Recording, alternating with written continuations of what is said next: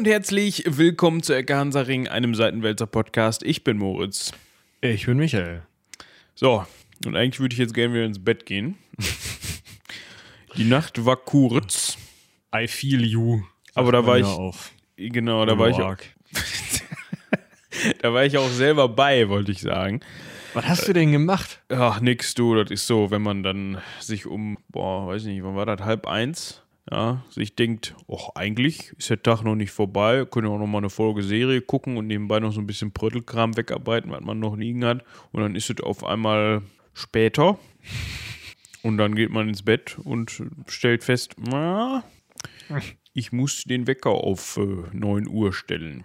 Jetzt wird sich der eine oder die andere denken, wie das immer so ist, wenn man davon spricht, unter arbeitender, arbeitender Bevölkerung, äh, wenn man den Wecker auf 9 Uhr stellen muss. Ich als ich noch und ich, ne, ich stehe immer schon. Damals im Krieg. Genau, ja. ich stehe immer schon auf, ne, da gehen andere ins Bett und wo ich dann immer denke, ja Leute, das ist aber nicht zu vergleichen. Weil dafür arbeitet ihr dann auch nicht bis halb drei nachts oder so, sondern, ne, also klar, ja, das ist, ist Meckern. Ja, es ist Meckern auf hohem Niveau, weil das ist natürlich dann in, im jetzigen Fall vom Homeoffice aus, ja, das ist schon klar, dass man dann direkt vom Bett aus an den Rechner wanken kann. Äh, aber trotzdem ähm, für die Leute, die dann im Büro sitzen von sieben bis fünf, keine Ahnung, nicht ganz. Doch, aber zehn Stunden entspannt. Äh, sieben, ja, ich kann nicht rechnen. Aber dann von sieben bis wann auch immer sie Feierabend machen, ja, das ist ja dann auch nochmal was anderes, weil die machen dann nämlich Feierabend um vier, halb fünf, äh, vier, halb vier, irgendwie so. Und gehen dann nach Hause und gehen dann um zehn Uhr ins Bett. Das mache ich dann nicht. Also dementsprechend. Ja, mir, mir, ich muss immer sagen, äh, mir würde es sehr helfen, wenn man eine Tür dahinter zumacht. Fände ich schön. Ja, das habe ich ja inzwischen schon mit meinen äh, mit meinem Luxus, dass ich einen Arbeitsrechner habe und einen äh, Bespaßungsrechner. Und ja. äh, dann mache ich den Arbeitsrechner, ja, aus mache ich den eigentlich nie, aber ich gehe dann an den anderen und mache den an. Das hilft schon mal.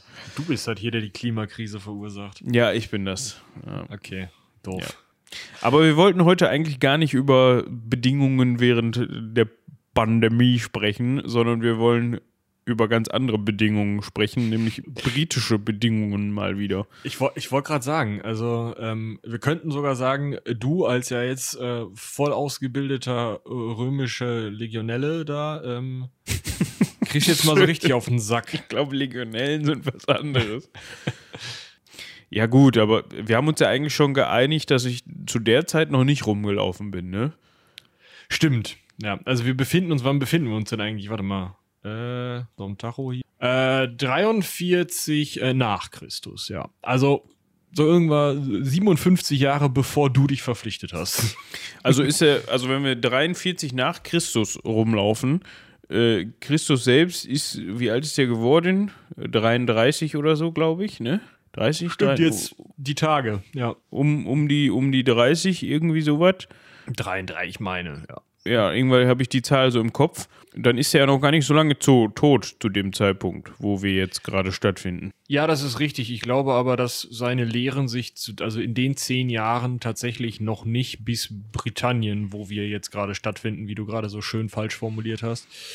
Ähm, Wieso war das falsch formuliert? Ich habe doch nur dich aufgegriffen. ja, aber wir finden statt. Ich weiß ja. nicht. Okay. In dem Fall schon. Wir sitzen quasi mit dem äh, Podcast-Sofa neben der Schlacht. Ja, auf so einem keltischen Streitwagen. Ich fände geil. Es geht heute also um die Kelten. Das können wir ja. schon mal festhalten. Und jetzt ist das mit den Kelten wieder so eine Sache. Also es sind mehrere Sachen, die mit den Kelten sind. Aber zum einen kann man jetzt nicht sagen, okay, da hinten links in Britannien, da den, die Straße runter, da kommt so ein Wäldchen und auf der rechten Seite in so einer Senke, da wohnt, sind drei Häuser, da das wohnt der, Kälte. der Kälte wohnt. Ach, der Kälte, alleine. Der ja. Kälte und seine Keltenfrau. Ja, okay, der Kälte und die Keltin. Ähm, da fällt mir natürlich noch der obligatorische schlechte Witz ein. Ja, Römer geht an einem Kelten vorbei, ist bitterkalt, ist Winter, scheiß Kälte. ähm, okay. Ja. Ja. Ja, Entschuldigung, der war notwendig. Ihr merkt, wir sind müde. Ähm, nee, genau, die Kelten sind, also der Kälte, der eine, der sitzt mit seinem Arsch in großen Teilen Europas und Anatoliens. Das also hat mich überall. auch überrascht, muss ich ganz ehrlich sagen, in der Vorbereitung auf diese Folge. Ich hatte die Kelten eigentlich auch eher so ja, in Nordeuropa, Britannien, Schottland mäßig so verortet und auf keinen Fall in Anatolien. Aber gut. Ja, also das ist, ist ein bisschen spannend, weil ähm, also es kommt natürlich alles aus solchen Wanderungsbewegungen. Die ursprüngliche keltische Kultur entwickelt sich in Zentraleuropa, also zwischen, ich habe Karte ohne Ländergrenzen, aber ich würde sagen Ostfrankreich und Tschechien, so was, Südpolen, äh, Nordbalkan, so in der Kante, da entwickelt sich die sogenannte Hallstattkultur. Danach ist die ganze Hallstattzeit benannt und das ist ein Riesenbohai. Das sind die ersten Kelten. Und die breiten sich dann eben aus. Die breiten sich ziemlich weit nach Osten aus, kommen, können nicht überall Fuß fassen, aber sie fassen auf jeden Fall wirklich weit in den Osten hinein. Ähm, Bulgarien, Rumänien, Ukraine, ähm, die ganze Kante hin. Ähm, Fuß. Sie fassen nördlich der Krim in der Ukraine auch nochmal Fuß. Sie fassen in Zentralanatolien Fuß und sie fassen am Schwarzen Meer einmal Fuß. Das ist so die östliche Keltenrichtung und im Westen wird es dann nochmal interessanter, weil im Westen ist es äh, tatsächlich so, dass sie bis nach Italien kommen, bis nach Norditalien, äh, östliche Seite des Stiefels, sozusagen da, wo der Reißverschluss wäre. Ähm, links also westlich, geht es dann komplett durch ganz Frankreich. Ähm, die Basken halten sich, also der ähm, Bereich, äh, wie heißen die Pyrenäen, dieses Gebirge zwischen Spanien der, oder hispanischen Halbinsel und äh, dem heutigen Frankreich. Da können sie sich nicht ansiedeln, aber im heutigen Nordwestspanien und Portugal siedeln sich Kelten an. Und nach Nordwesten hin kommt es zur äh, lang, äh, längst anhaltenden äh, Besiedlung durch Kelten, denn da wird einmal wichtig die Bretagne, also dieser Zipfel links oben an Frankreich, aber auch Schottland, gut, ganz Großbritannien, aber ganz wichtig da, Schottland, Wales, Kent und Irland besiedelt. Und in der Neuzeit, also bis in die Neuzeit, haben sich keltische Sprachen und damit auch, ja, zumindest ein Beweis für die Besiedlung und die Kultur, dass sie da mal auf jeden Fall ganz, ganz, ganz, ganz sicher war und nicht nur in Gräbern belegt ist, ähm, haben sich bis heute gehalten. Und das eben in der westlichsten Bretagne, im westlichen Wales, im nördlichen Schottland und im westlichen Irland. Und auch in Kent, im Rest Schottland, Rest Irland, Rest Wales, Rest Bretagne sind eben keltische Sprachen erhalten. Das ist dieses Gälische und so. Das heißt, diese Kelten sind zum einen unfassbar weit verbreitet, aber sozusagen in der oberen linken en äh, Ecke von Europa, wenn man äh, also den Kontinent und nicht die Union nimmt, halt heute immer noch vertreten. ja. ähm, also ne, nicht, dass die Leute jetzt da immer noch keltische Frisuren tragen würden oder mit irgendwelchen Streitwagen nackt rumfahren, aber ähm, es ist noch was Keltisches da, ne? Das ist definitiv so. Und aus diesem Grund sind wir mit unserem heutigen Thema auch in dieser Region unterwegs, also weniger in Anatolien. Wie gesagt, auch da hat es dann ja zur größten keltischen Ausdehnung, die war übrigens schon so 275 vor Christus. Also mhm. da sind wir schon oh, gut 300 Jahre, ja, etwas mehr dran vorbei. Also dem, dem einen Kelten, der da in dieser Senke wohnt, der hat nicht mehr ganz so viel Einfluss in Europa. Das Problem ist da der Römer. Da hätte man jetzt äh, drauf kommen können. Der eine Römer und der eine Kälte die, Kälte, die haben sich zu Grundschulzeiten schon nicht so gut verstanden. Schlimm. Die haben sich da schon immer geschlagen und gegenseitig fertig gemacht in der, in der ersten bis vierten Klasse. Und dementsprechend sind die auch jetzt in, in erwachsenen Jahren nicht so gut aufeinander zu sprechen. Ja, besonders ist es eben so, dass die römische Kultur, also diese Romanisierung, drängt große Teile der Kelten zurück und mit der Völkerwanderungszeit werden dann diese romanisierten Kelten dann assimiliert in die einwandernden Bevölkerungsgruppen, also Franken, Sachsen, was auch immer. Wir haben ja schon mal in der Angelsachsen-Folge darüber geredet, wie eben in England, also Südwesten der größeren britischen Insel, äh, Südosten, also unten links, äh, unten rechts. Boah, das wird richtig was heute. In England. Merkt euch England. Die Region um London, ziemlich weit nach Norden, ziemlich weit nach Westen. Also da, wo nicht Wales und Schottland ist. Da haben sich eben auch Angelsachsen angesiedelt. Und die haben eben diese keltische Kultur, ja, es ist nicht so, dass die irgendwie verdrängt wurde oder so. Das braucht ihr euch nicht, braucht ihr euch nicht so vorstellen. Das ist ähm, eine, eine Assimilation. Also es, die haben sich voneinander gelernt, haben Familien zusammen gegründet und dann wurden halt die besten Teile der jeweiligen Kultur genommen und zu einer neuen Kultur, dieser dann angelsächsischen Kultur und als dann die Normannen noch kamen, dann eben zur englischen Kultur zusammengewoben irgendwie. Und dagegen hat sich eben, haben sich eben andere Kulturelemente in Wales oder in Schottland gehalten, die eben durch diese Assimilation einfach nicht in, in England sich halten konnten. Das heißt, man kann eigentlich auch ähm, behaupten, beziehungsweise schlussfolgern, dass auch die Pikten, über die wir ja schon mal gesprochen haben, auch irgendwo keltische Ursprünge haben. Genau, ja, ja. Und einfach genau. nur, einfach nur aus dem, aus dem, was wir jetzt Kelten nennen, äh, oder ein Teil der Kelten sind, beziehungsweise sich aus dem, was wir, was wir jetzt besprechen und als Kelten bezeichnen, hervorgegangen sind. Ja, genau. Also das ist sowieso so, dass man nicht äh, sagen kann, das da vorne sind die Kelten und dann stehen da so 15 Klone rum, sondern ähm, die Kelten zerfallen in einzelne keltische Stämme. Und da sind die Pikten eben einer von. Wenn wir dann äh, in, weiß nicht, ein paar Wochen eben De Bello Gallico hier verlesen, im Original, ähm, dann werdet ihr feststellen, Gallia ist omnis divisa in partes tres, ne? Belge, ähm, Aquitania und äh, Gallia und das sind oder Kelten auch. Also manche nennen sich dann auch nur Kelten, manche nennen sich halt anders. Äh, Schweizer zum Beispiel haben sich auch äh, ihren eigenen Namen gegeben als ein keltischer Stamm und so. Das geht alles so durcheinander. Ähm, ganz besonders, weil wir eben auch jetzt hier zu diesem äh, Ereignis, worauf wir uns gleich hier dann, ihr werdet schon in, in der Folgenbeschreibung gelesen haben, aber ähm, auch hier beim Boudica-Aufstand haben wir das Problem, dass wir die römische Seite lesen. Und die Römer haben natürlich vor den Kelten gestanden und gesagt, ja, die, genau. Die sprechen irgendwie alle das gleiche Geseier. Ziemlich knödelige Aussprache. Ja, das werden Kelten sein. Was für Kelten? Äh, das ist meinem Schwert egal. Ja. Ne? Also die Frage ist halt auch, dass, also du hast ja gerade gesagt, okay, es gab welche, die sich hier selbst als Kelten bezeichnet haben, aber wenn du an den, an den falschen Kelten gekommen bist, ich wollte gerade sagen, an den kalten Fälschen, ähm, an den Schön. falschen Kelten, dann wird er sich auch nicht unbedingt angesprochen gefühlt haben, wenn du gesagt hast, ey, du bist Kälte, oder? Äh, äh, was bin ich? Nee, ich bin hier, da hinten, vom, aus der Senke da. ich bin Senke.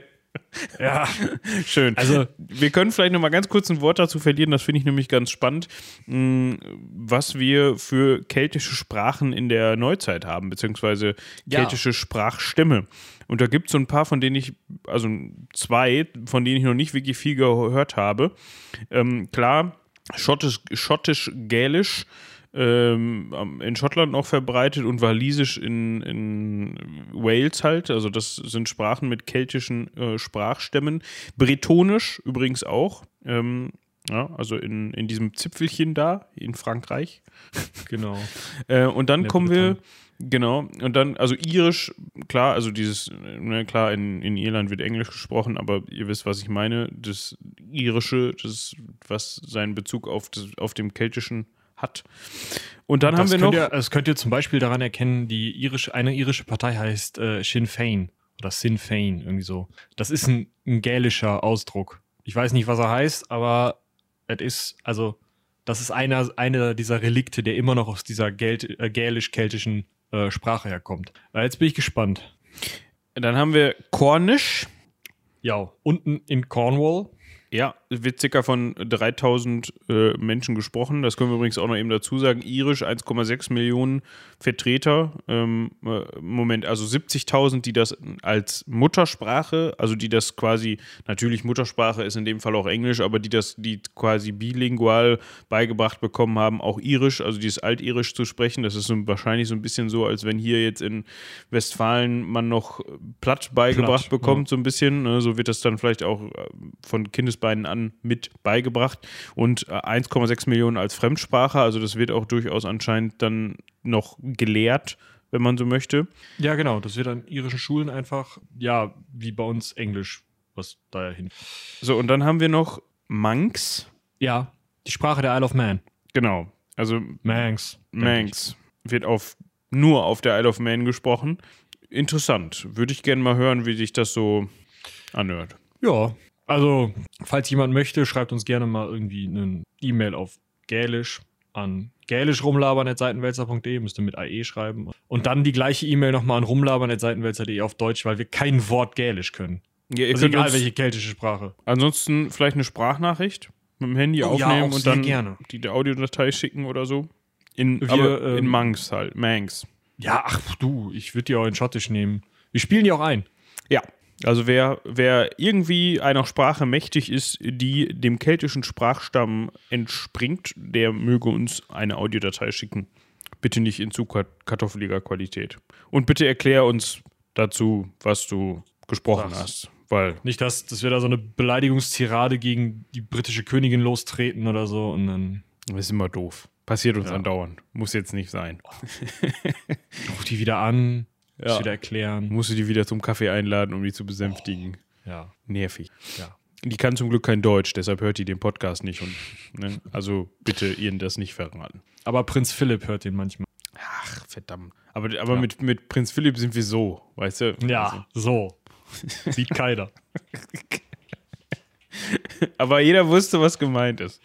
Ah, sowas von. Jeder und Ich muss gerade mal nachgucken, ähm, weil ich, ich weiß, dass Prinz Philipp äh, familienmäßig äh, von der Linie Hannover, ne?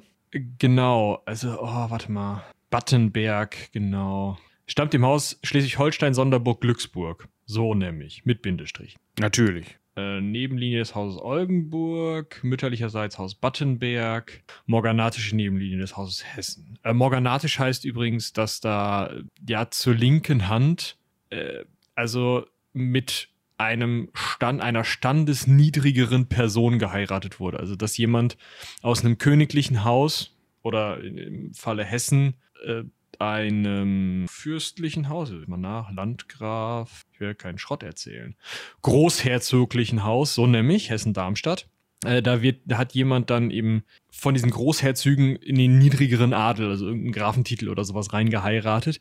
Und das ist ja nicht cool. Und deswegen nennt man das morganatisch nach Morgana, der, ähm, ja, was war das? Tante, Frau, Freundin, Schwester von äh, Artus.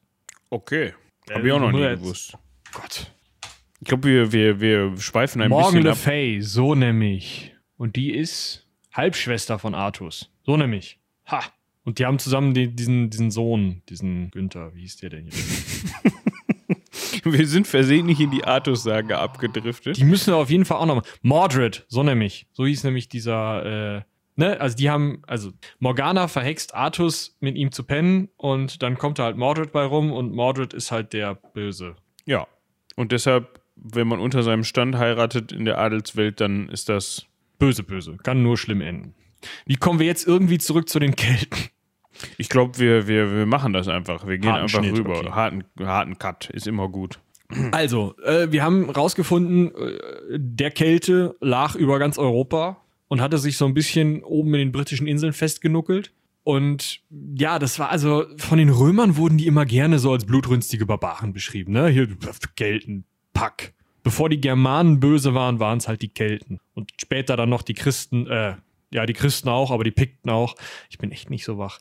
Also, Kelten kommen einfach im, im römischen, in der römischen Historia nicht besonders gut weg. In allen Aufzeichnungen ist es immer so, dass es heißt, "Bäh, die sind ja alle doof, die haben ja irgendwie überhaupt keine Kultur, wollen nur Leute umbringen. Dann haben die noch so einen Scheiß von wegen, dass irgendwie die ihre Frauen zur Schlacht mitbringen. Das ist ja total ekelig.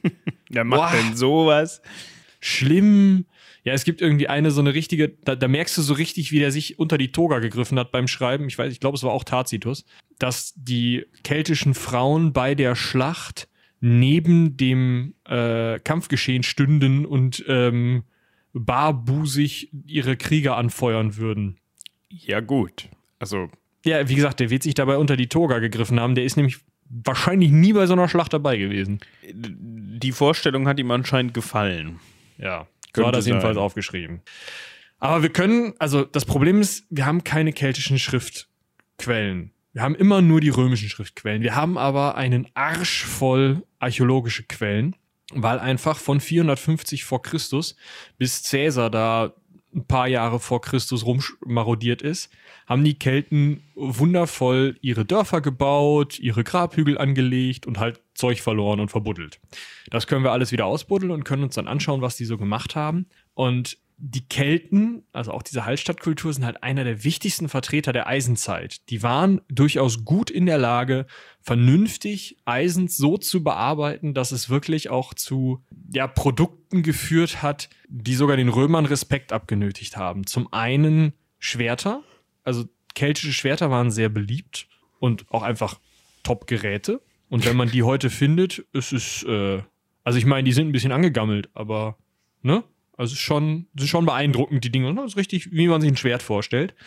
Und das Wichtigste ist, oder was heißt das Wichtigste, aber das, das Spannendste äh, meiner Meinung nach ist, den Kelten wird zumindest im Moment laut archäologischen Funden nachgesagt, das landläufig als Kettenhemd bekannte Ringpanzerhemd erfunden zu haben.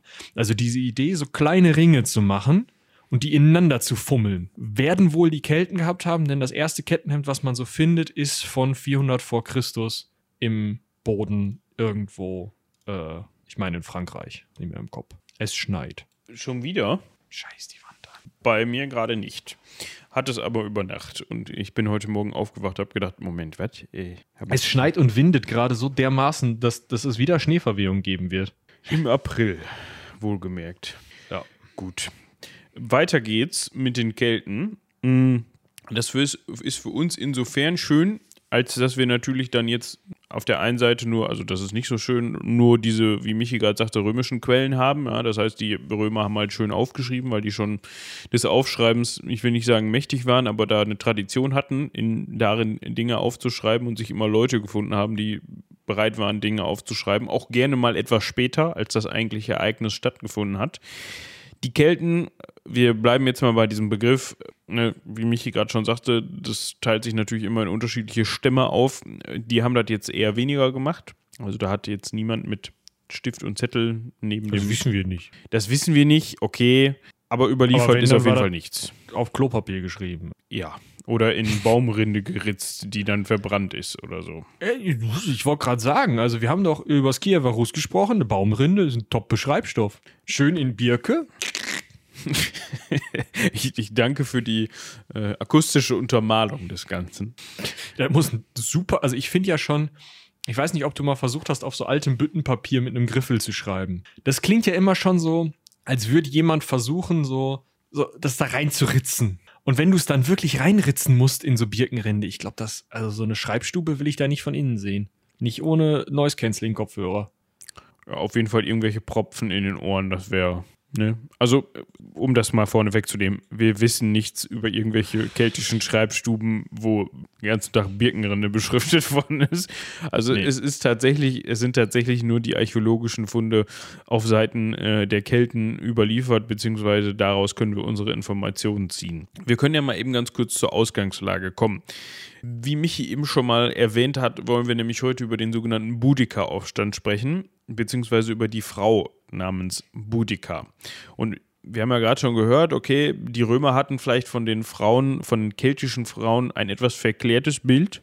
Generell, dass Frauen auch mal an Schlachten teilgenommen haben, beziehungsweise an Kampfhandlungen, das war dann ungewohnt für die Herren aus dem Süden. Besonders wenn man sich überlegt, dass die ja an diesen Amazonen-Mythos geglaubt haben. Also, das, also wenn du als Kälte genau wusstest, was du tust in so, vor so einer Schlacht, dann mag das sein, dass du für so eine Legion, obwohl du kampftechnisch nicht viel besser aufgestellt bist, wenn du einfach nur die Damen, die gerade zufällig bei dir mitkämpfen, in die erste Reihe stellst und denen vielleicht auch noch erklärst, dass sie, es ist sinnvoll wäre, wenn sie sehr genau zeigen, dass sie Damen sind.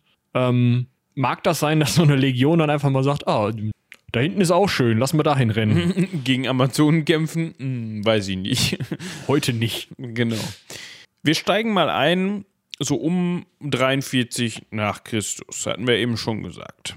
Und da können wir festhalten, dass die Römer Fuß gefasst haben, beziehungsweise expandieren in Britannien. No, Claudius, der Nachfolger von Caligula, ist auf die Idee gekommen, immer, wir haben uns die Insel jetzt lange genug angeguckt. Da wollen wir hin. Können wir jetzt mal hin. Können wir jetzt mal für Ruhe sorgen. Problem, da hatten wir ja gerade schon drüber gesprochen, äh, der Kälte an sich zerfällt in Stämme. Und wie Atome. Wie Atome. So, und die westlichen keltischen Stämme gucken sich die Römer an und denken sich, was hat denn? Keine Hosen, kurze Haare. Wer trägt denn heutzutage noch Sandalen? Pack. Raus. ja. So. Die östlichen Stämme wie auch immer, haben äh, vorher schon Kontakt oder vielleicht kommen irgendwelche Gesandten oder so, äh, kommen eigentlich mit den Römern ganz gut klar. Oder sie haben halt einfach ein Problem mit den westlichen Stämmen. Das ist ja ähm, also jetzt auch nichts Besonderes, dass man da sagt, oh guck mal, da kommen so Leute, die haben zwar komische Sandalen an, aber im Zweifel hauen die meinen Nachbarn auf den Kopf. Ich finde das gar nicht so schlecht. Jungs, äh, wie wär's, wenn wir uns mal so ein bisschen arrangieren? Zum Beispiel haben sich die Römer also arrangieren können mit den Trinovanten und den Izenern oder Ikenern. Äh, wer auch immer die jetzt genau waren, ist auch eigentlich gar nicht so super wichtig. Interessant dabei ist, dass es halt ähm, einige Kleinkönigreiche der Kelten gab, die den Römern ja sich unterworfen haben, beziehungsweise sich so mit denen verbündet haben. Teilweise waren die tributpflichtig, teilweise nicht. Teilweise haben die ähm, Truppen gestellt, teilweise haben sie als Auxiliareinheiten gekämpft. Da, je nachdem, ne? Also es wurde halt jeder und jede von den Fürstinnen und Fürsten, Königinnen und Königen, Königen. Das ist noch so ein Ding, da müssen wir gleich nochmal drüber reden, wie das mit der Führung unter den Kelten aussah. Aber ähm, irgendwie diese Stämme haben sich also mit den Römern geeinigt, jeder für sich, und hat gesagt, so, wir kämpfen jetzt erstmal schön zusammen und die Römer haben sich gedacht, ja, alles klar, wenn jetzt die Leute, die sich mit uns geeinigt haben, weg sind, dann marschieren wir da ein dann gehört der Bums uns und dann haben wir das schön einen nach dem anderen. Die sterben ja auch nicht alle im gleichen Jahr, die Könige oder was auch immer da. Und dann können wir so nacheinander immer nur mit so einer, mit so einer Viertellegion da so die Gegend aufräumen. Ist doch top. Haben wir nicht so viel Stress. Die helfen uns vorher noch bei den anderen. Super. Ja. Und wir haben ja gerade schon von den sogenannten Ikenern gehört. Und die hatten einen König und dieser nannte sich Prasutagus. Also romanisiert, ne? Der hieß nichts mit Us am Ende in seiner Ja, Sprache. der Name, der uns überliefert ist, ist Prasutagus. Und der ist vom, von den Römern zu einem, ja, wir nennen es jetzt mal Vasallenkönig gemacht worden. Ne? Das heißt, der hat sich dem, das steckt ja schon im Namen drin, Vasall, also der war Vasall der Römer, ein König, der Vasall der Römer war. Dementsprechend hat er sich den Römern unterworfen und hat sich mit denen gut gestellt. Hm, wir hatten ja gerade schon gehört, dass neben den Ikenern auch die Trinovanten eben da dasselbe gemacht haben. Und dieser König, der war verheiratet mit einer Dame namens Boudica. Dementsprechend hatte sich auch Boudica mit ihrem Mann zusammen natürlich erstmal den Römern unterworfen. Wir befinden uns übrigens gebietstechnisch ungefähr im heutigen Norfolk. Ähm, um das mal eben kartenonkeltechnisch einzuordnen. Hier schauen, ob ich hier irgendwie eine Karte finde, die einigermaßen passt. Das ist im Grunde, wenn man so möchte, wenn man von London ausgeht, dann hat England noch so eine Nase nach ja. Nordosten hin. Ja, an dessen Spitze oder im Zentrum davon liegt Norwich. Ähm, jetzt ist die Frage, wie groß der heutige, nennt man das, ist das ein Bundesstaat? Nee, ist nee. eine Grafschaft. Die, genau. Engländer, die Engländer arbeiten ja noch in Grafschaften. Ähm, ja. Ähm, und ich gehe davon aus, dass Norwich die Hauptstadt, exakt, Norwich ist die Hauptstadt von Norfolk. Und ähm, das Ganze ist nicht ganz diese Nase, von der ich gerade gesprochen habe, ähm, es ist ein der nördliche Teil davon. Ja? Und in diesem Gebiet war die Boudica eben mit ihrem Mann unterwegs. Beziehungsweise genau. die Ikener. Genau, also ihr habt ja gerade schon gehört, der äh, Prasutagus wurde von den Römern zum Vasallenkönig ernannt. Ich habe ja schon gesagt, wir müssen ein bisschen drüber reden, wie waren die Strukturen bei den Kelten. Das ist für uns jetzt nur am Rande wichtig, deswegen ganz kurz. Wir haben überhaupt keine Ahnung, wie die Kelten selber ihre Anführerinnen und Anführer nannten. Wir wissen aber, dass es tendenziell patriarchal organisiert war. Das heißt, solange keine männlichen Nachkommen äh, oder nur wenn keine männlichen Nachkommen oder Nachfolger äh, zugegen waren, konnten Frauen Macht übernehmen. Wir wissen außerdem, dass viele Frauen, die wir ähm, in Fürstinnengräbern, also man findet so sogenannte Fürstinnen und Fürstengräber, man nennt sie auch also heute besser fast schon Elitengräber, weil man eben nicht weiß, ob die sich Fürsten genannt haben. Hm, die Frauen, die wir in diesen Elitengräbern finden, haben meist nicht nur äh, fürstliche Funktionen, die sich dann oft aus ähm, Kriegsmaterial, Kriegswagen, die haben mit so ähm, ja, so, so eine Art Streitwagen oft gekämpft mm, und ähm, Schmuck, gerade diesen sehr bekannten, es gibt so Hals- und Armreifen, die vorne offen sind. Habt ihr bestimmt schon mal bei Asterix gesehen, die Dinger. Ähm, die heißen, die haben einen lustigen Namen. Ist ja den? Ja, also diese Halsringe. Ich finde es gerade nicht. Sie haben auf jeden Fall einen lustigen. Ich glaube, die Leute wissen, was gemeint ist. Ja, also ne, zwei Knubbel, Ring drum, also hintenrum. Und äh, sieht so ein bisschen aus wie heutige Nasenpiercings.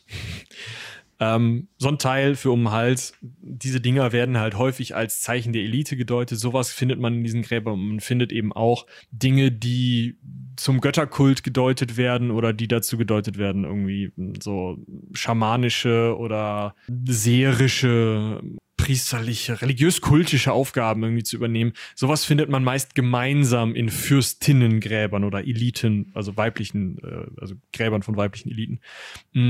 Das heißt, es ist gar nicht so unwahrscheinlich, dass die Männer tendenziell die, ich nenne es mal politische Führung inne hatten, Frauen mit kultischen Aufgaben auch betraut waren. Und wenn jetzt mal es nötig wurde, dass so eine größere Gruppe angeführt wird, was gar nicht so oft nötig ist, außer im Krieg, dann mag es sein, dass sich immer mal wieder auch so eine religiös-kultische Anführerin durchgesetzt hat und dann eben auch dementsprechend bestattet wurde ne, wenn sie sowas angeführt hat.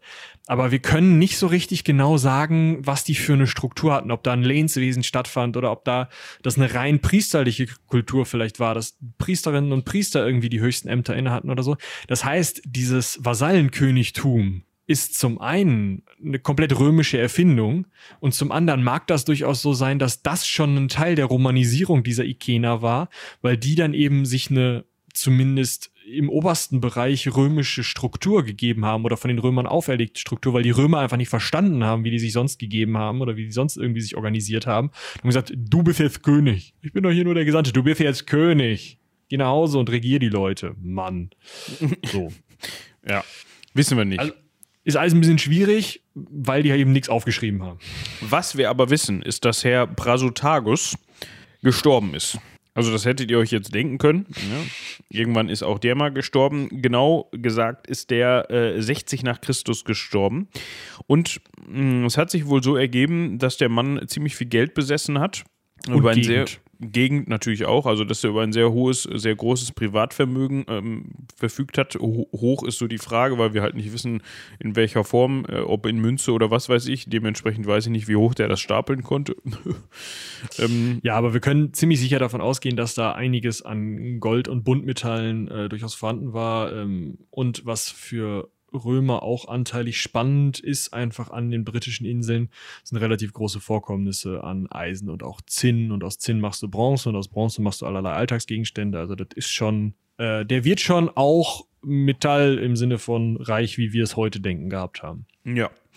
Auf jeden Fall hat er dieses Privatvermögen seinen Töchtern hinterlassen, zum Teil seinen Töchtern.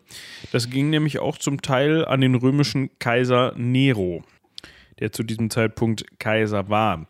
Jetzt fragt man sich natürlich so ein bisschen im Nachhinein, okay, ich bin jetzt da König der Ikener und ich sterbe und ich hinterlasse mein Vermögen meinen Töchtern. Aber natürlich auch an den Kaiser Nero, den ich so gut kenne und der tausende Kilometer weit weg ist und von dem ich so ein guter Freund bin.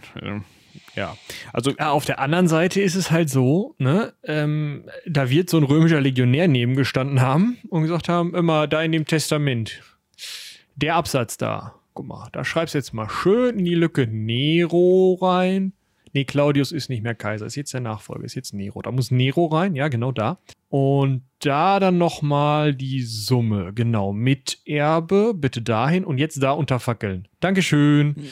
Ja, also man kann davon ausgehen, was heißt davon ausgehen, man kann jetzt spekulieren und sagen, entweder die waren wirklich dicke Freunde oder er mochte die Römer sehr gerne oder äh, wie Michi gerade schon sagte, da, da, stand jemand Gewehr bei Fuß und hat ihm gesagt, die Hälfte, ne, geht an uns, oder? Ja, ne? Du willst ja auch, dass wir auf deine Töchter und deine Frau gut aufpassen.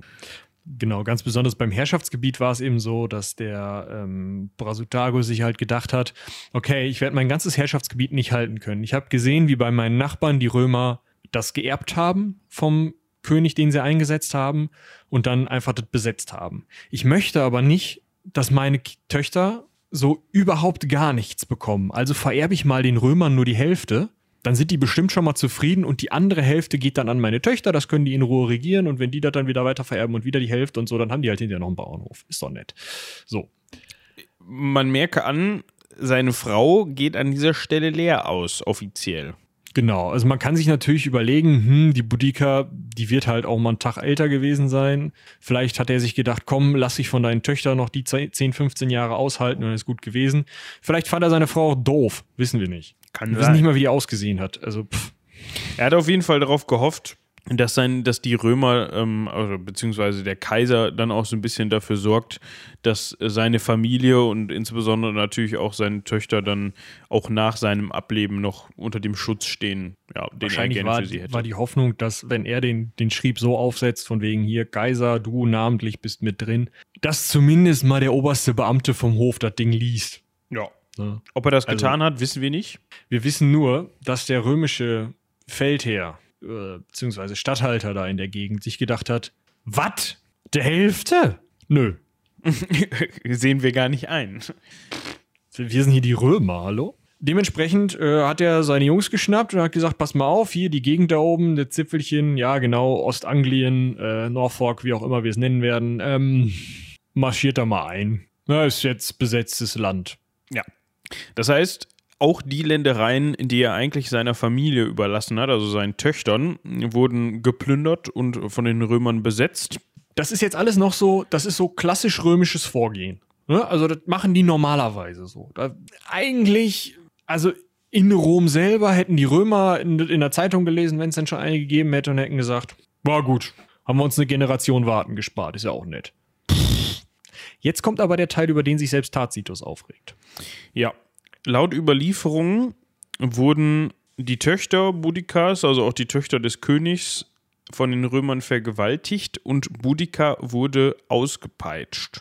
Das ist ein Kriegsverbrechen, selbst nach römischen Standards. Also die Römer hatten einen Begriff von Kriegsverbrechen, von Dingen, die du nur tun darfst, wenn die Person, der du das antust, sowieso in die Sklaverei verkauft wird. Wenn die sich also ausdauernd gewehrt haben. Wenn du eine Stadt lange belagert hast, da haben wir in der Legionärsfolge drüber gesprochen und die Stadtväter immer gesagt haben, pff, nee, reinlassen müssen wir jetzt nicht.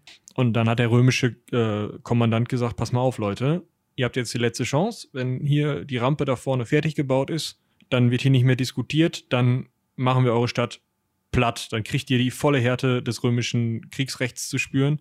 Dann war es völlig okay. Dann wurde gesagt, okay, wir plündern hier, wir machen die Stadt platt, wir brennen die nieder, wir äh, bringen alle Leute, die wir denen wir irgendwie habhaft werden, entweder um oder verkaufen sie in die Sklaverei. Und dann war auch Vergewaltigung als Kriegswaffe äh, durchaus angesehen und wurde so gehandhabt. Jetzt aber in diesem Fall eine Person die zum einen einen Adelsstand hat, klar keinen römischen Adelsstand, aber trotzdem einen Adelsstand, sich zum anderen nicht gewehrt hat, so zu behandeln wie eine Sklavin, geht nach römischer Moral eigentlich gar nicht. Von unserer heutigen Moral müssen wir gar nicht reden. Also deswegen ist die Überlieferung über Boudica an der Stelle jetzt auch so ein bisschen, ja, kriegt die so einen Underdog-Status, so ein, ja, sie macht ja eigentlich das Richtige, auch bei Tacitus.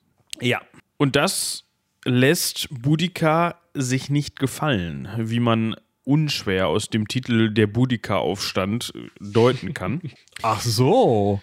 Jetzt ist, soweit ich das ähm, weiß, nicht überliefert, inwieweit sich Boudica jetzt aus der Gewalt der Römer befreien konnte oder ob die im Zweifel dann einfach, nach der, nachdem äh, ihr und ihren Töchtern Gewalt angetan worden ist, wieder ja, freigelassen worden ist, wenn man so möchte, oder ob das nur so ein, ob man ihr quasi so einen Denkzettel verpassen wollte, aber sonst kein weiteres Interesse an ihr hatte. Ähm, auf jeden Fall war sie wohl anschließend in der Lage, ähm, im ganzen Bereich Ost Angliens, also East Anglia, ähm, um, umfasst heutiges Norfolk und Suffolk, zum Aufstand aufzurufen. Genau, also sie, die Gegend wurde halt besetzt, aber das heißt, also die drei Legi äh, die vier Legionen, die zu dem Zeitpunkt in Britannien waren, waren genau zu diesem Zeitpunkt, also 60 nach, äh, 61 nach Christus, ja 60, 61, so die Kante, ähm, waren die stationiert. Eine unten in Cornwall, die Legio Secunda, die zweite Legion, äh, in Exeter, im heutigen Exeter. Äh, eine in oder bei Londinium, also London.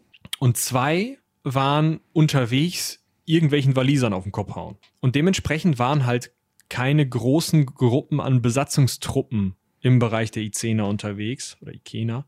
Und die Wahrscheinlichkeit ist gar nicht so gering, dass irgendwelche anderen keltischen Stämme als Söldner oder Auxiliartruppen eingezogen worden waren, um die Ikener zu befrieden. Und wenn die Boudica dann eine flammende Rede gehalten hat und gesagt hat, hör mal zu, hier, guck mal, was die Römer gemacht haben, guck mal um meinen Rücken, dann mag das auch diese Auxiliartruppen gegen die Römer aufgebracht haben. Und dementsprechend, ähm, also man kann sich das eben einfach nicht so vorstellen, dass wie heute man irgendwie über einen Pager direkt mitbekommt, yo lol, die Ikener greifen an, sondern wenn die das im Untergrund machen und mal so miteinander sprechen und so, das kriegen die Römer nicht mit. Also da, so viele Spitzel haben sie dann doch nicht, besonders nicht in einem so frisch äh, besetzten Gebiet. Ja. Und eine ganz wichtige Stellung, beziehungsweise eine ganz, ja, wie sagt man, symbolträchtige Stellung der Römer, die angegriffen worden ist und auch eingenommen worden ist, ähm, war die heutige Stadt Colchester. Die befindet sich, ähm, wenn man von London aus weiter quasi Richtung Norden an der Küste entlang geht, ähm, so fast, also auf zwei Drittel Weg von London bis nach Ipswich. Da befindet sich Colchester und das ist, soweit man weiß, die erste befestigte Stadt der Römer gewesen. Die nannte sich damals äh, Camulodunum. Genau. Also wie gesagt, die älteste römische Stadt in Britannien. Also anscheinend dann mit der erste Ort, wo man gesagt hat, so, hier, hier bauen wir jetzt mal ein paar Häuser. Genau, stell, stell dir mal diese, diese Legionslager auf, Jungs, ihr grabt mal und dann, ja. Das war auch der Verwaltungssitz der Römer in Britannien und ähm, ja, Boudica war darauf nicht so gut zu sprechen, sagen wir es mal so. Die Trinovanten kamen dann noch dazu, das heißt, die Icener und die Trinovanten standen dann vor Camulodunum und haben gesagt, ähm, guten Tag, Sie sind Römer, wir nicht. Wir möchten dieses, äh, diesen Unterschied jetzt mit unseren Waffen verdeutlichen. Ja, ähm, hinzu kam noch, dass man also nicht, also zum einen hatte man innerhalb dieser Stadt und ähm, um diese Stadt herum wohl einiges an äh, Veteranen angesiedelt.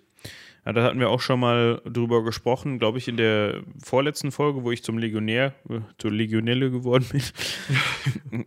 in dem Fall war es dann aber so, dass man diesen Vorteil nicht ausnutzen konnte. Wir haben ja das letzte Mal darüber gesprochen, dass es eigentlich gar nicht so doof ist, wenn man in die Randgebiete quasi so Veteranendörfer positioniert, weil das dann alles ausgebildete und kampferprobte ähm, Kämpfer und Soldaten sind, beziehungsweise waren. In dem Fall war es aber so, dass die keltischen Truppen den vorhandenen römischen Truppen zahlenmäßig einfach weit überlegen waren. Hat nicht geholfen in dem Fall. Also die zahlenmäßige Überlegung hat über, ähm, Überlegenheit hat geholfen, aber dass es sich um eine Veteranenkolonie gehandelt hat, ähm, hat nicht unbedingt geholfen.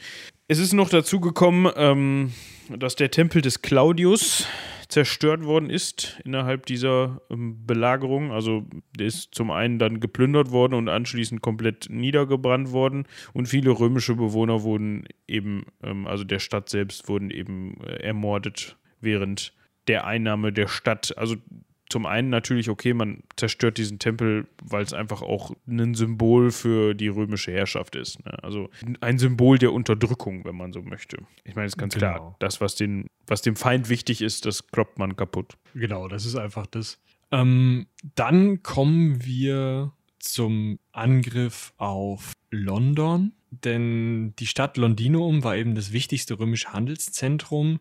Und dort wurden, wurde eigentlich das gleiche gemacht wie in Camulodunum. Man ist also hingegangen und hat die Stadt niedergebrannt, hat alle römischen Bewohner sich gegriffen und ermordet und einfach dafür gesorgt, dass auch diese Stadt nicht mehr zu bewohnen war für die Zeit. Was ich ganz interessant finde, beide Ereignisse, also sowohl das Niederbrennen Camulodunums als auch das Niederbrennen Londinums, kann man tatsächlich archäologisch nachweisen. Also du kannst da graben und du siehst halt so, ein, so einen Brandhorizont, also wirklich einen schwarzen Streifen im Boden zu dem Zeitpunkt, also um 61 nach Christus. Finde ich super spannend, dass man das heute noch sehen kann. Ja, das ist wirklich cool. Also cool, um herauszufinden, was vorgefallen ist. Nicht cool, dass da was niedergebrannt worden ist, aber ich glaube, das genau. brauche ich nicht dazu sagen. Nach London ging es noch ein bisschen weiter. Da war dann ähm, die Stadt äh, Verulamium dran. Heutiges St. Albans. Ja, wenn man so ein bisschen vor Augen hat, wie groß London heutzutage ist und wie klein St. Albans heute ist im Vergleich, dann wundert man sich, warum man erst nach, also warum man sich dann noch gekümmert hat, nach St. Albans zu laufen. Ähm, aber auch zu dem Zeitpunkt muss man sich vor Augen halten, war das wahrscheinlich auch einfach eine Befestigung oder eine Stadt der Römer, die ja nicht unbedingt gleichzusetzen war mit Londinum, aber trotzdem anscheinend wichtig genug war, ähm, dass die Kelten da mal vorbeigeguckt haben.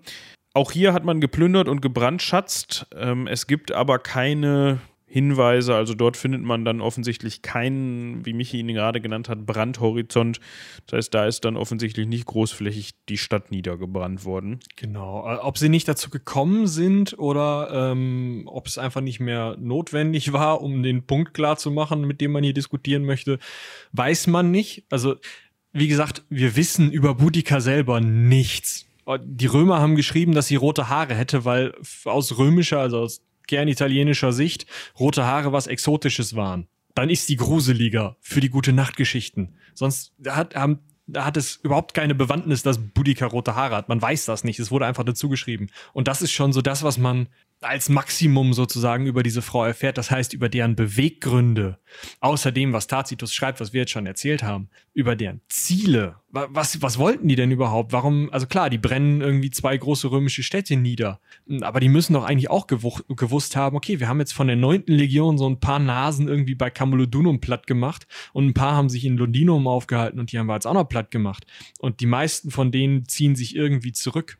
Ähm, und, und sammeln sich irgendwo anders. Ja, gut, das mag funktioniert haben, aber da kommen ja noch drei Legionen, die hier in Britannien rumlaufen und wie gesagt gerade irgendwelchen aufständischen Walisern auf den Kopf hauen. Also was genau die geplant haben, ob die versucht haben, die Römer außer Landes zu schmeißen oder ob die nur gesagt haben, hey, wir wollen unsere Gegend zurück und diesen blöden Claudius-Tempel, den die Trinovanten bauen mussten, den wollen wir nicht wieder aufbauen, weiß man einfach alles nicht. Wir wissen nur, es haben sich immer mehr Leute angeschlossen, es wurde immer weiter ähm, ja, durch Britannien gezogen und es wurde sich dann auf einer römischen Straße, der sogenannten Waiting Street heute, getroffen. Also um da vielleicht nochmal eben so ein bisschen auf die Gründe einzugehen und gleich, um gleich dann auf die Begegnungen auf der Straße zu kommen.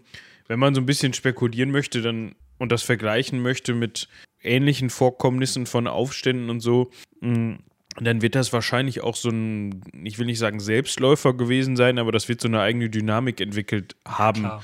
die nicht unbedingt ein festes oder ein klar definiertes Ziel hatte, sodass wir, dass man gesagt hat, okay, wir gehen erst nach ne, hier äh, Camulodunum, dann nach Londinum und dann nach Verulamium und dann haben wir taktisch den Vorteil, dass wir das und das machen können und uns dann in Londinum zum neuen Herrscher ausrufen lassen können oder irgendwie, sondern das wird so ein, wie gesagt, so eine Eigendynamik entwickelt haben. Es haben sich immer mehr Leute angeschlossen, äh, die natürlich auch alle irgendwie unterschiedliche Erwartungen und Hoffnungen an diese an diesen Aufstand gestellt haben und dementsprechend dann erstmal, ja, ich sage jetzt mal mehr als ein, da ist die römische Stadt, geht hin und zündet die an, braucht es dann nicht. Ne? Und dann wird das gemacht, weil man, weil alle wütend sind, weil alle irgendwie diesen Hass in sich haben und dann losschlagen und am Ende hat man dann da gesessen und gedacht, ähm, und, und jetzt? Ja, das ist eine gute Frage. Du bist doch hier die Chefin. Ja, ich, ja, ich wollte Rache, die hatte ich jetzt. Und jetzt? So, ne? Also, um das mal ganz auf ganz platt zu sagen. Es muss nicht immer ein durchge ausgeklügelter Plan dahinter stecken. Genau. Ja, ausgeklügelter Plan steckt da aber hinter Paulinus. Paulinus war, wie gesagt, gerade, also hatten wir jetzt schon häufiger er erwähnt, ähm, dabei, irgendwelche Waliser zu massakrieren und äh, hat dann gehört, mm, zwei Städte niedergebrannt, die dritte gebrandschatzt. Ähm, Waliser, könnte kurz einfach so stehen bleiben. genau. Wir sind gleich wieder da. Ja, kleinen Moment. Macht, macht er halt eben noch, keine Ahnung, setzt er irgendwo so ein, so ein kleines Marschlager hin und sagt, so, ihr passt jetzt hier auf und die fünf Legionäre, die da drin sitzen, so, geil, danke. und ähm, klemmt sich die anderen Leute unter den Arm, läuft diese Waiting Street runter und trifft halt irgendwo. Ich glaube, ich glaub, man spricht es Watling Street aus. Watling? Wieso? Ah, wahrscheinlich sind es unterschiedliche. Ja, ist auch wurscht. Watling, ja, ich habe ein L überlesen. Diese Straße läuft er halt runter und an irgendeiner Stelle sagt er, so, hier ist freie Gegend, Die Kelten wollen sowieso jetzt hier die Römer aus dem Land haben. Das heißt, die werden auf uns zukommen und mit uns die offene Schlacht suchen. Und äh, ja, erste Marschreihe da, zweite hier da, schön breit aufstellen. Also ist, ja, ist ja wie im Lehrbuch. Gerade Gegend, schön. So weit fliegt das Spilum, dann ist der Waldrand.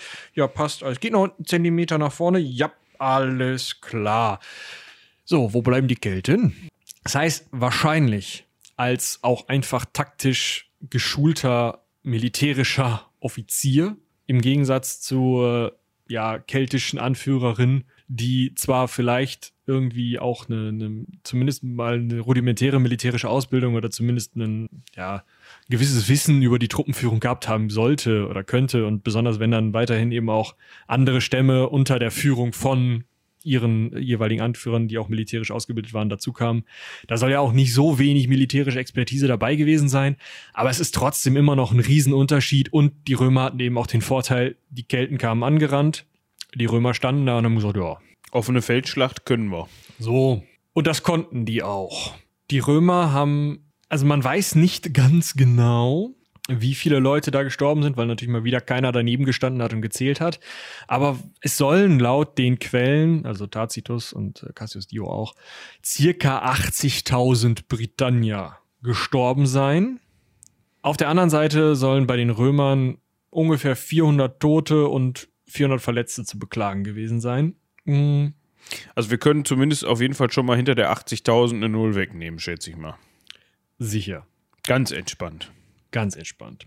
Und bei den Römern, ich glaube nicht, dass man da eine Null dran klemmen muss, weil wir ja schon mehrfach über die römische Schlachttaktik gehört haben. Diese Art von, wir haben einen unorganisierten Heerhaufen auf der Gegnerseite und die Römer können aber organisierterweise in Schlachtreihe kämpfen, sich immer, wenn sie müde sind oder leicht verletzt sind, zurückziehen, führt halt dazu, dass eine leichte Verletzung oder eine Ermüdung eben nicht zwangsläufig den Tod bedeutet für den Soldaten, der sich stattdessen zurückzieht, mal durchschnauft und dann wieder nach vorne gehen kann.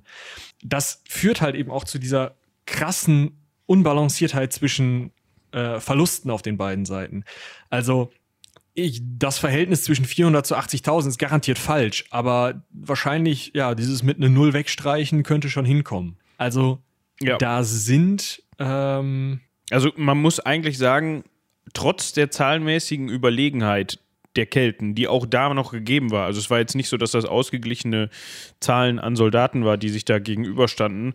Ähm, wird es wahrscheinlich so gewesen sein, dass die Kelten wenig Chancen hatten gegen die Römer bei so einer offenen Feldschlacht. Was ja auch der Grund war, wahrscheinlich, warum der Herr Paulinus das so gewählt hat. die Kelten waren wahrscheinlich eher darauf aus, okay, ja, wie man das schon häufiger mal gehört hat, Hinterhalde, ja, in Gelände, wo die Römer ihren Vorteil nicht so ausspielen konnten, war da eben nicht gegeben, beziehungsweise hat der Feind in dem Sinne dann eben nicht zugelassen, dass das so passiert. Und das hat eben dazu geführt, dass die Kelten dann doch sehr klar geschlagen wurden während dieser Schlacht. Und auch später noch, das ist nämlich auch noch sowas, der ähm, römische Statthalter ist dann weitergegangen und hat einfach alle Ländereien, die von den Kelten sich sozusagen zurückerobert worden waren, wieder römisch erobert und das auch mit einer zahlenmäßig wahrscheinlich weit unterlegenen Armee, aber einfach mit einer professionellen Armee gegen die, ich zitiere nochmal das Buch aus der letzten Folge, ne, den Ultima, äh, vorletzten Folge, den ultimativen Karriereführer für römische Legionäre. Ähm, schaut da in die Beschreibung, wenn ihr den Link haben wollt und dass euch das Buch auch mal geben wollt. Diese Teilzeitkrieger der Kelten haben einfach gegen die römische Armee da nichts entgegenzusetzen. Ja. Was passiert mit Boudica? Die Quellenlage ist sich da uneins. Also entweder ist sie dann, ähm, also sie ist nicht während der Schlacht gestorben, da ist man sich einig, sie ist nicht während der Kampfhandlung gestorben, aber entweder ähm, hat sie dann Gift genommen oder ist durch Schock oder Krankheit gestorben. Da ist man sich nicht ganz sicher. Auf jeden Fall konnte sie nicht nochmal sich irgendwie zurückziehen, neue Truppen sammeln oder sonst was. Mit dieser einen einzigen Niederlage war die Allianz zwischen den keltischen Truppen, die sich da gefunden haben, zerschlagen und ähm, äh, der Drops war gelutscht. Da hatten die rüber gewonnen. Ja.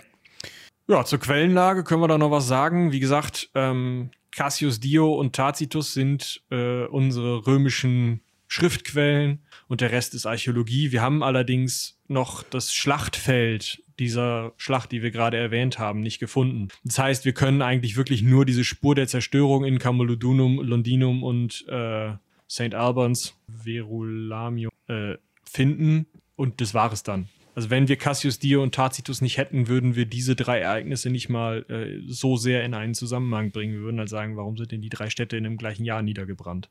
Komisch ja. zweieinhalb. Obwohl ich das auch interessant finde, dass man wirklich diesen Ort der Schlacht nicht gefunden hat bisher. Äh, naja, wenn da wirklich, also wie, wie sieht ein Schlachtfeld aus, wenn du es findest? Mhm. Ja gut, das, du musst Hinterlassenschaften, ähm, wenn es wirklich nur, ich sage jetzt mal, ein Acker oder eine Wiese war, wo man sich getroffen hat, freies Feld, dann wird man, denke ich mal, ähm, Hinterlassenschaften Knochen, wenn man Glück hat, der Gestorbenen und halt, wenn man noch weiter Glück hat, ja, wie du immer sagst, äh, römische Sandalennägel. Ja, und was die halt so, das, was halt nicht plünderungswürdig war, was man nicht mitgenommen hat, was man liegen lassen hat und was dann auch noch so haltbar war, dass es überdauert hat bis heute. Ja, aber das Problem ist, wenn die Römer gewinnen, sind sie sehr ordentlich. Ähm, also, wenn die Römer eine Schlacht gewinnen und die nicht so ein Pyrrhus-Sieg ist, dass sie zwar gewinnen, aber dann auch relativ schnell weg sollten, weil die gegnerischen Truppen irgendwie nochmal mit einer zweiten Abteilung anrücken oder so. Dann räumen die hinter sich auf. Die Waffen, die Rüstungen, die Helme, die Schilde, das ganze Krempelzeug wird alles eingesammelt, aufgearbeitet und an die nächsten Legionäre rausgegeben. Alles, was du an Metallgegenständen gebrauchen kannst für äh, ja, zum Weiterverkaufen oder als äh, lustigen Hut für irgendwen, der in der Gladiatorenarena sterben soll, ähm, packt der Tross ein, der ja mit so einem, äh, also einfach so einer römischen Armee hinterherzieht. Und die Leichen, also die römischen Leichen werden auf jeden Fall bestattet. Tendenziell werden auch die gegnerischen Leichen irgendwo verscharrt. Und dann wird die Straße weiter über, den Gegend, über die Gegend gebaut, wenn sie nicht schon da war nur wenn die Römer verlieren, findet man wirklich gut diese Schlachtfelder. Das sieht man in Kalkriese und äh, am Harzhorn. Oder wenn sie eben, also beim, beim Harzhorn-Ereignis ist es ja so, dass auch einfach eine Riesentruppe von Germanen, von römischen Ballisten zusammengeschossen wurde. Die waren aber teilweise eben auch römisch ausgerüstet, hatten also irgendwelche Kettenhemden oder sowas an. Das Zeug ist dann liegen geblieben, weil die Römer wahrscheinlich schon auf dem Rückzug waren. Bei solchen Ereignissen bleibt was liegen. Bei so einer Schlacht wie gegen Boudica, die man entspannt gewonnen hat, hast du ja noch die Reserve da stehen, die kann dann hinterher aufräumen. Ja. Na, auch was tun. Ja. Wenn die schon nicht kämpfen. Also. Ist, ist aber auch ein, äh, ist ein interessantes, ähm, finde ich ein interessantes Thema, wo wir auch bisher so noch gar nicht, was wir bisher gar nicht noch, noch gar nicht so angesprochen haben. Was passiert nach der Schlacht? Wie du schon Stimmt. sagtest. Also man geht ja eigentlich davon aus, ja, da ist dann so ein Schlachtfeld, wie man das aus dem Film kennt. Ne, da dann liegen die da. Stecken so ein paar Spieße noch in den Hinterlassenschaften, wo dann so ein Rabe drauf sitzt, der rumkräht und dann bleibt das so. Und ab und zu kommt mal einer an und klaut mal was weil er sich zum Schlachtfeld getraut hat. Ja, nicht ganz. Vor allem nicht, nee. wenn, wenn, wie du sagtest, die Römer so entscheidend gewonnen haben, wie sie es da getan haben. Ich meine, wer will schon bei sich in der Provinz so ein Schlachtfeld da rumliegen haben? Ne? Tja, und halt nicht nur eins, ne? Ja, da sorgt man schon dafür, dass das dann wieder aufgeräumt wird.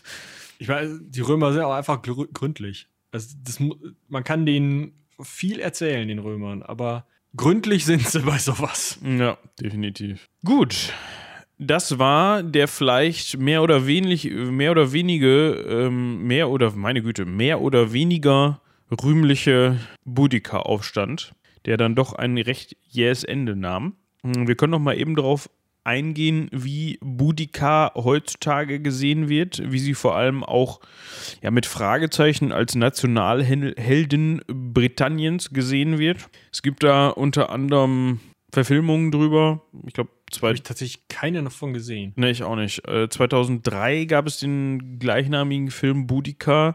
Äh, wurde wohl auch unter dem Namen Warrior Queen, also Kriegerin, Königin, veröffentlicht. Äh, es gibt diverse Theaterstücke, unter anderem von John Fletcher und Francis Beaumont aus dem Jahr 1610. Und tatsächlich, wusste ich bisher tatsächlich auch noch nicht, gilt Boudica auch für viele Engländer quasi als Nationalheldin, mm, die so ein bisschen für das unbeugsame England steht.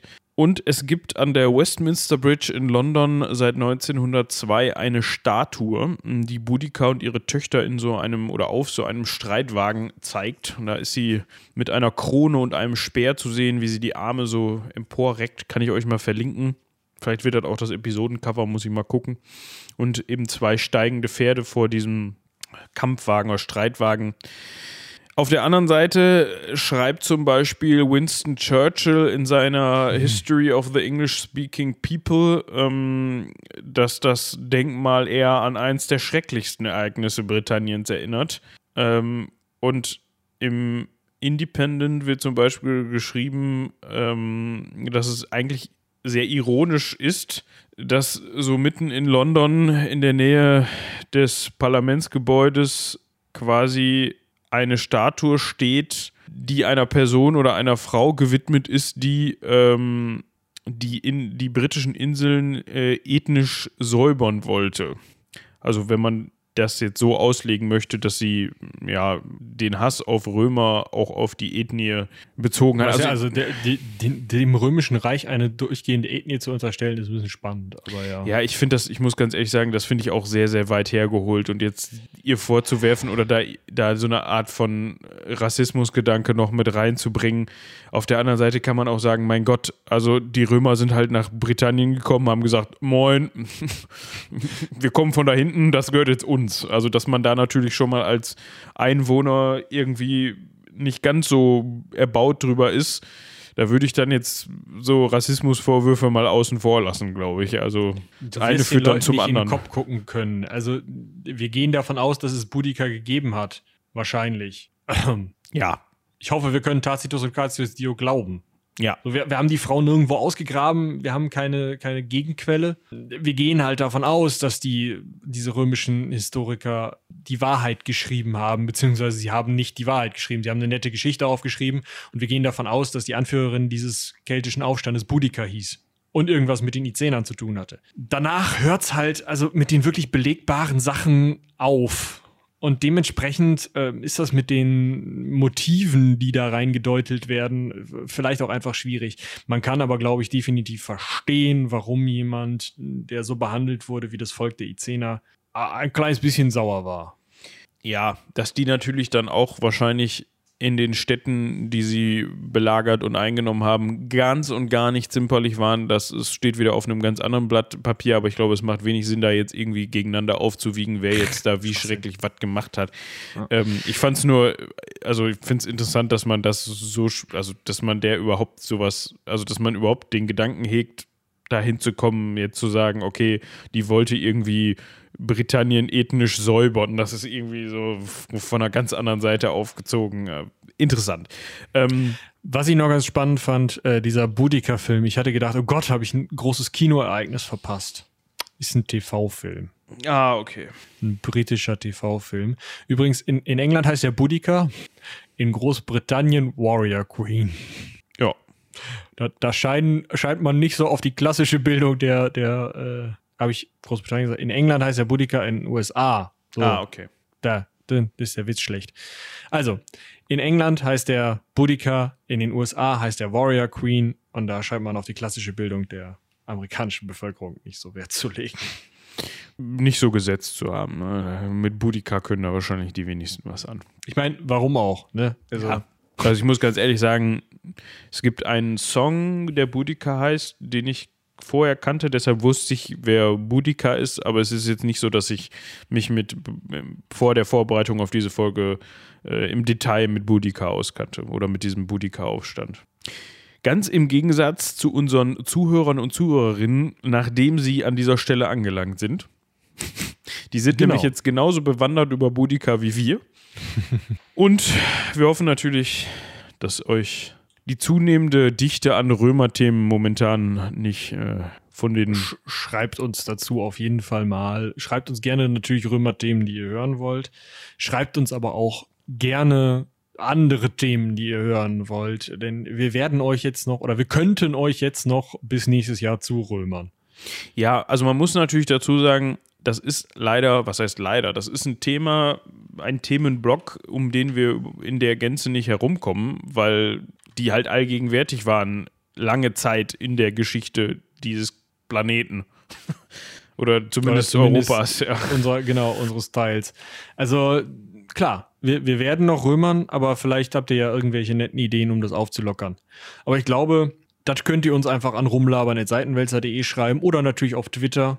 Und äh, ich würde sagen, ganz am Ende der Folge müssen wir uns selbstverständlich noch bei Laura bedanken dafür, dass sie hier recherchiert hat. Denn äh, als ja, Expertin für äh, die englischsprachige Welt bei uns im Team hat sie da jetzt mal äh, oder hat sie da jetzt was beigetragen und äh, ich bin schon gespannt auf ihre nächste Recherche. Mal schauen, was das dann wird. Fand ich auf jeden Fall ziemlich spannend. Ja, vielen Dank an Laura für die Unterstützung. Ähm, falls Fragen aufkommen, ähm, ausnahmsweise. Wir leiten die E-Mails weiter. Ja, exakt. Ja. Ansonsten könnt ihr auch gerne mal auf Seitenwälzer vorbeischauen und schauen, was Laura da sonst so an Artikeln geschrieben hat, zum Beispiel.